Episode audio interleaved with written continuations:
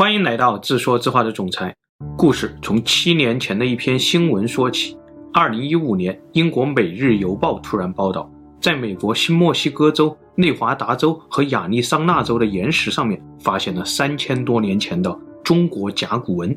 发现者是一个叫做约翰·鲁斯坎普的研究员，他也把其中的一段甲骨文给解读了出来，说第一个字符应该是“先”，祭祀祖先的意思；第二个字符是“犬”；第三个字符是“大”；第四个字符是“节”，跪坐小人的意思；第五个字符是“大驾”，第三代商王的意思；第六个字符是“庚”，天干计数法里面第七的意思。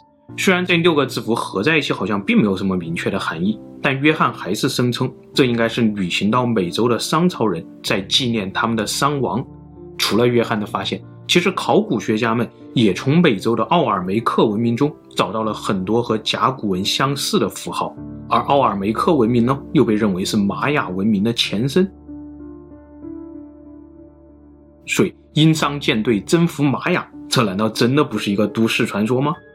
其实，有关商朝的真相还有很多比这更加惊奇的内容。今天，我们就来聊聊这个故事。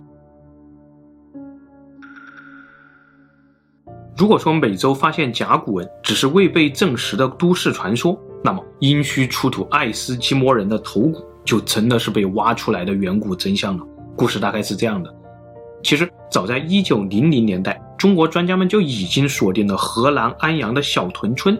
他们怀疑这下面埋着一个商王朝的遗址。现在这个地方我们都知道叫做殷墟，这下面真的是埋着一座商朝的都城。发现殷墟的过程呢，还有一个专门的名词，叫做人吞商史。说是最开始中药里面有一味药材叫做龙骨，就是从地里挖出来的兽骨、龟甲之类的东西，止血有奇效。通常龙骨都是被磨成粉了以后入药，但是有一次客人要的急，药铺就把整块龙骨给送了过去。这个客人呢，叫做王义荣，是个翰林院编修，很有学问。他一下子就发现这些龙骨不对劲儿，因为上面显然有一些古人刻画的符号。他怀疑这是上古文字，于是就跟着这条线索，一步一步的找到了河南安阳的小屯村，然后又被证实，这上面的文字就是商朝甲骨文。但是很不幸。专家们估计，大概在几十上百年的时间当中，至少有五十万块甲骨文就这样被当药材吃到了肚子里面，所以说叫做人吞商史。到了一九二八年呢，中国终于组织了一支豪华的考古队，开始正式挖掘小屯村。最开始，他们锁定的目标就是这些甲骨文，但挖下去以后发现不对劲儿，怎么这么多人头骨啊？后来被证实，这些人头骨是商王朝的祭品。商王朝有用活人献祭的传统，从一九二八年到一九三七年，考古队一共在这里进行了十五次科学挖掘，挖出来几千具人祭的遗骸。当时还没有 DNA 技术，所以想要研究这些人祭的身份呢，就只能通过体质人类学的方法，也就是用卡尺测量头骨的数据，再将这些数据和今天各个种族的数据去对比，如果接近，那么就认为这个头骨和今天的某个种族有关。当时主持这项研究的专家叫做杨希梅，杨教授测量了三百六十九个头骨，一共得到了五组数据。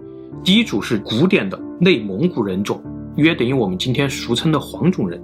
这一组呢，共有三十个头骨，看上去没什么问题，因为中国人就属于这一类人种。但是第二组数据就开始有点夸张了，竟然是太平洋内黑人种，约等于今天俗称的棕色人种。主要居住在印度、东南亚、大洋洲以及各个太平洋的岛屿上面。这一组竟然有三十四个头骨，比黄种人还要多。难道商朝战俘当中还有来自印度、马来和太平洋岛屿的大军吗？研究继续，第三组更夸张，内高加索人种，约等于今天的白种人。但是这一组只有两个头骨，也许是在说商朝人的白人战俘并不多。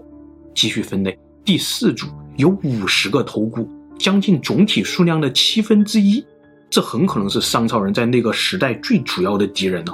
而把他们和今天的数据一对比，他们竟然是内爱斯基摩人种，约等于今天的北美因纽特人。所以，这是不是在说，殷商舰队即使不走海路，也很可能早就打通了一条前往美洲的通道？继续看第五组，三十八个头骨。这一组数据五花八门，和今天的英国人、法国人、德国人、日本的阿伊奴人都有类似，简直就像一支联合国军。杨教授直接把他们命名为未确定组。所以，这五组头骨的背后究竟有一个什么样的远古真相呢？我们大胆猜测一下，要么是三千多年前白人、黑人、因纽特人都挤在荷兰这旮瘩，要么就是荷兰的商朝人早就已经远征到了他们的老家。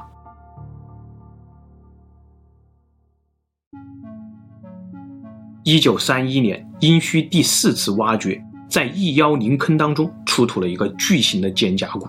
我们知道，甲骨文最主要的载体就是牛的肩胛骨和龟甲，所以出土这个大家伙的时候，专家们都很兴奋，上面会不会记刻着什么重要的甲骨文？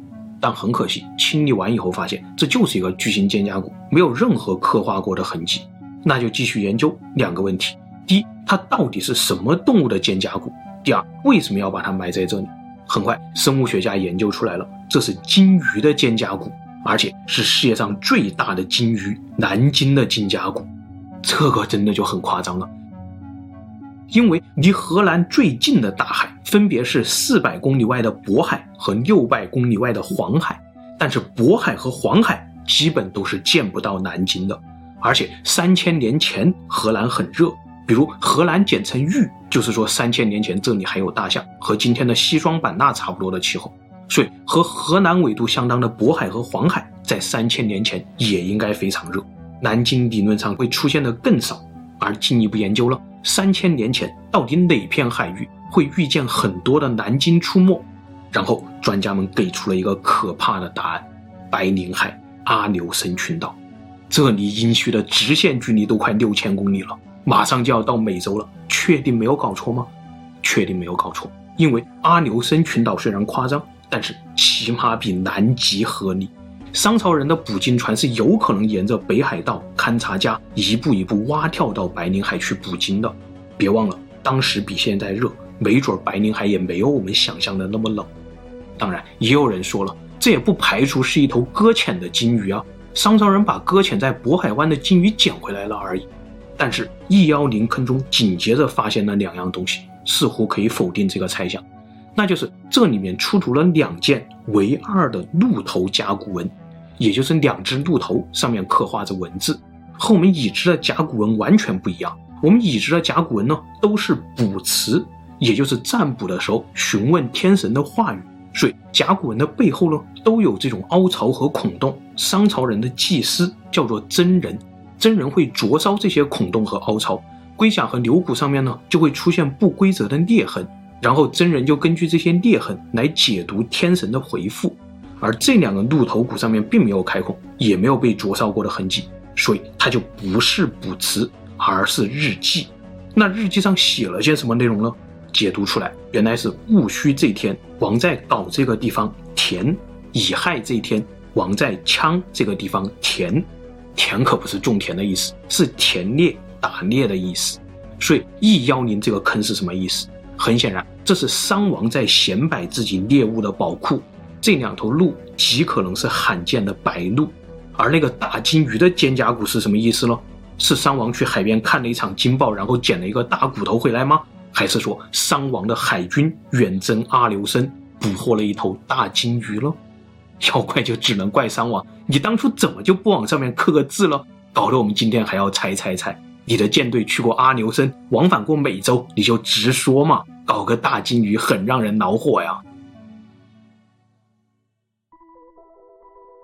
如果说鲸鱼骨头还是在玩猜猜猜，那么这个魔弓就非常直接了。魔是一种和大象类似的动物，有一个长鼻子，平时吃叶子。长鼻子也和大象一样，可以用来抓握。魔还喜欢游泳，潜水的时候，长鼻子可以当呼吸管用。然而，魔这却并不是中国的本土动物。现在世界上只有两种魔：美洲魔和马来魔。所以，殷墟里面的魔到底是马来魔还是美洲魔呢？无论是哪一种，商朝人都必须跋山涉水去美洲或者去马来西亚把它们弄过来。但也有人认为，三千年前中国有魔，比如传说中蚩尤的坐骑就是一个黑白相间的巨兽。今天很多人调侃蚩尤骑的是熊猫，但事实上马来貘就是这种黑白相间的，只不过体型太小，不太适合当坐骑。那会不会三五千年前中国就有一种巨型的马来貘了？这个说法被古生物学家给否定了，因为中国远古的时候确实存在过一种华南巨魔，但是它至少在五千到一万年前就已经灭绝了。发现离我们最近的魔类遗骸也有大约五千年的历史，所以专家们现在是这么说的：殷墟挖出来的魔骨头大概率是马来魔，可能是南方进贡过来的宝物。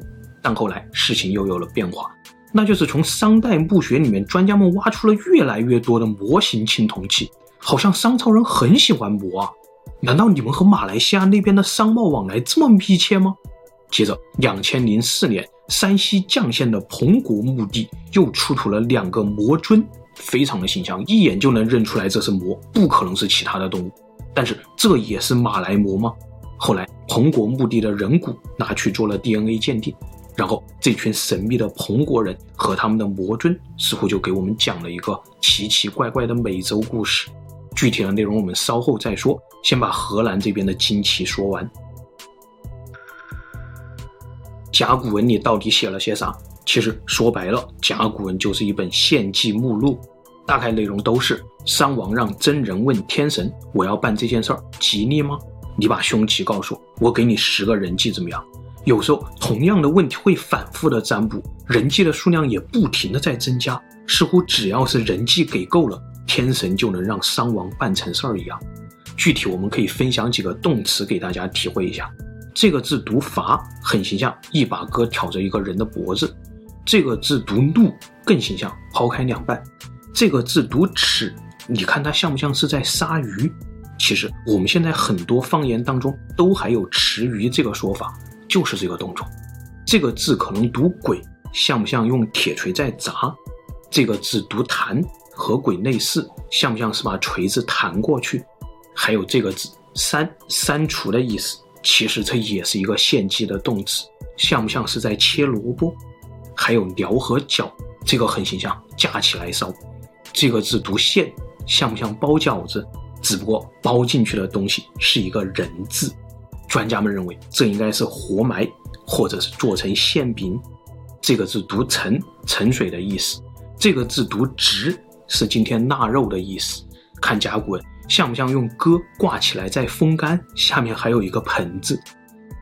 这个字像不像今天的开胸手术？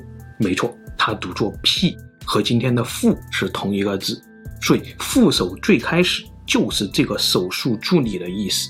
这个手术很麻烦呐、不仅要剖开，还要晾干，大概就和今天的香肠类似，所以得有个副手。这个字读裂，像不像是一根血管的样子？还有 r。已经被考古挖出来了，大概是这个样子。实在不行了，说不下去了。总之，这些动词的后面呢，经常会出现另一个名词，叫做枪。这是商朝人最喜欢的人生对象。据说周朝人的这个“周”字，其实就是“用”字的变形。而以上 n 种动词呢，统称“用”。所以，也有专家认为，周朝人很可能就是枪尖，住在陕西那边，专门帮商朝人抓自己的同胞。甲骨文中目前发现最大规模的一场祭祀，是商王问某某事儿会降临吗？三千人牵牛以后，天神你可以告诉我吗？询问天神的这位商王叫做武丁。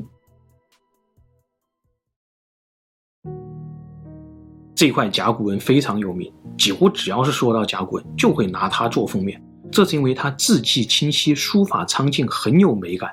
但事实上呢，它上面却记载了两个阴森的小故事。第一个故事就是中间这块，是一场发生在三千多年前的车祸。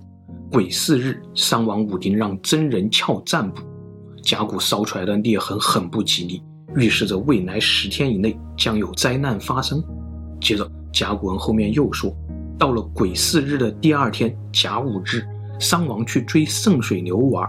一个小臣驾着车保护商王，结果车速太快，不小心轮子硌到了石头上，车子一下子就飞了出去。很不幸，小臣的车撞到了商王的车上，商王和车上的子鞅都从车上给掉了下来。子是商朝王族的姓氏，这个子鞅和商王同姓，又能和商王同车，看来是个非常高级的贵族。车祸的结果会怎么样呢？商王武丁的伤势会如何呢？小臣会不会被拿去 n 种动词呢？我们都不知道。但是紧接着，我们又发现了一块甲骨，上面写着：第三天乙未日，真人兵占卜，然后兵说天神让我们往南边去追捕子阳。看来商王武丁伤得不轻啊，小臣估计已经被恩重冻辞了。但是大贵族子阳逃跑了。接着占卜结果显示，子阳往南方逃跑，于是搜捕子阳的大军就立刻出发。那子阳被抓回来没有了？很快，日本东京那边收藏的一块甲骨讲了接下来的故事。到了第四天丙申日占卜，真人得到了天神的指示。这个指示是说，第五天丁酉日用子央人祭，动词叫做割，很凶残，类似凌迟。而献祭的对象更恐怖，竟然是丁。丁是谁？为什么他就很恐怖？因为有专家认为，丁正是指商王武丁。也就是说，癸巳日那天占卜，未来十天将有大灾难发生。到了第二天甲午日车祸，武丁伤得很严重。而到了第五日丁酉日呢，武丁就已经去世了，所以才要把子阳抓回来割于丁。这么看来，商朝的真人们用甲骨占卜真的是很准啊！如果继续引申，那这个大贵族子央会不会已经是蓄谋已久？这会不会是一场三千年前的荆轲刺秦王？只不过他成功了，我们不得而知。但我们知道，这块神准的甲骨下面还记载了另外一件事儿：一月乙卯日，魏这个地方的小诸侯叫做尹，他过来了，商王很高兴，移了十个羌人。这个“移”是个什么动词啊？甲骨文大概长这个样子，像不像菜市场里面正在切的牛肉，或者挂起来的牛肉？所以你想到了什么？为什么要用这种奇怪的方式献祭？是吓唬小诸侯妹子尹吗？还是真的和我们今天菜市场是同一个意思？总之，专家们斩钉截铁地说，目前还没有发现商朝人有那个爱好的直接证据，你们不要瞎猜。但是这些 ER 直 P 又是香肠又是腊肉的，真的很难让人不瞎想啊！好了，不扯这些鬼故事了，还是再聊点商朝的光明面。后母戊大方鼎这个教科书上一带而过的顶级国宝，到底宝在哪儿呢？其实它背后有一个严谨的数学问题，那就是我们今天测出来，它有八百多公斤，用青铜浇筑而成。那设想一下，浇筑这个八百多公斤的大家伙，是不是要溶比八百公斤更多的铜水出来了？专家们计算过，这个熔铜量大概是一千两百公斤。接着问题又来了，这一千两百公斤铜水要用什么东西装呢？最开始，专家们只挖出来这种小干锅，里面有铜渣，被认为是商朝人熔铜的干锅。但是这种干锅的容量只有一到两公斤，那浇筑现场岂不是有小一千个炉子正在烧铜？假设一个炉子有三个工人，一人扇风，一人夹柴，一人掌火，那么浇筑现场就有三千个人同时工作。而这三千个人的背后，又需要多少人提供后勤，多少人提供燃料？折算下来，三万人不算多吧？但这三万人不可能是城里所有人呢、他们只是城里的工人。那难道是说三千年前的安阳是一座可以养活三万工人的超级城市？再算上百姓、贵族、军队等等等等，那安阳岂不是有二三十万人？这太夸张了。但当时在一九四六年后母戊鼎突然面世的时候，专家们就是这么推算出来的。所以大国重器后母戊鼎才能成为顶级国宝。但后来继续挖掘了，专家们又修正了这个数据。首先，一九五零年代，专家们挖出来了这种将军盔，在里面发现的铜渣熔铜量可以达到十二点五公斤。这样一来，一百个将军盔就可以浇筑后母戊鼎了。再然后，到了一九六零年代，在殷墟苗圃北地了，专家们又发现了一座超级工厂，这里面有很多口径达到了八十三厘米的超级大熔炉，计算下来，六座熔炉。就可以浇筑后母戊鼎了。于是专家们推测，商朝人应该是用这种大熔炉熔铜，然后再用导流管把铜水引出来，装到将军盔里面，依次去浇筑。但是这座工厂所反映出来的军事实力，是不是比三万人的大工地要更加让人震撼呢？这就是大鼎背后的国宝逻辑。它是三千年前商朝军工科技、组织能力、城市运营能力等等实力的综合体现。关于这个大鼎究竟是叫司母戊还是叫后母戊，相信这个问题大家也一定很想了解。先说结论吧，如果这个大鼎当初是在墓穴里面挖出来的，那么它叫后母戊，没有任何疑问。而如果这个大鼎当初是在墓穴外面挖出来的，它就应该叫司母戊。但现在问题难就难在我们并不知道它当年出土的时候是在墓穴里面还是在墓穴外面。为什么会这样呢？因为它其实来源于一场盗墓行动。还记得前面说过，一九二八年到一九三七年，考古队在殷墟进行了十五次科学挖掘吗？这个过程当中呢，考古队就把很多当地的农民都给收编过来了，让他们帮忙干活。农民也就很快掌握了这些基础的挖掘技术。但是到了一九三七年，日本人来了，考古队被迫撤离。这个时候，村民们就开始自己在田里不停地挖挖挖。据说。当时参加挖掘后母戊鼎的村民一共有四十二个人，但是抗日战争结束以后，这四十二个村民只有两个人幸存。这两个人其实也就很难说清楚当时挖出大鼎的具体情况了。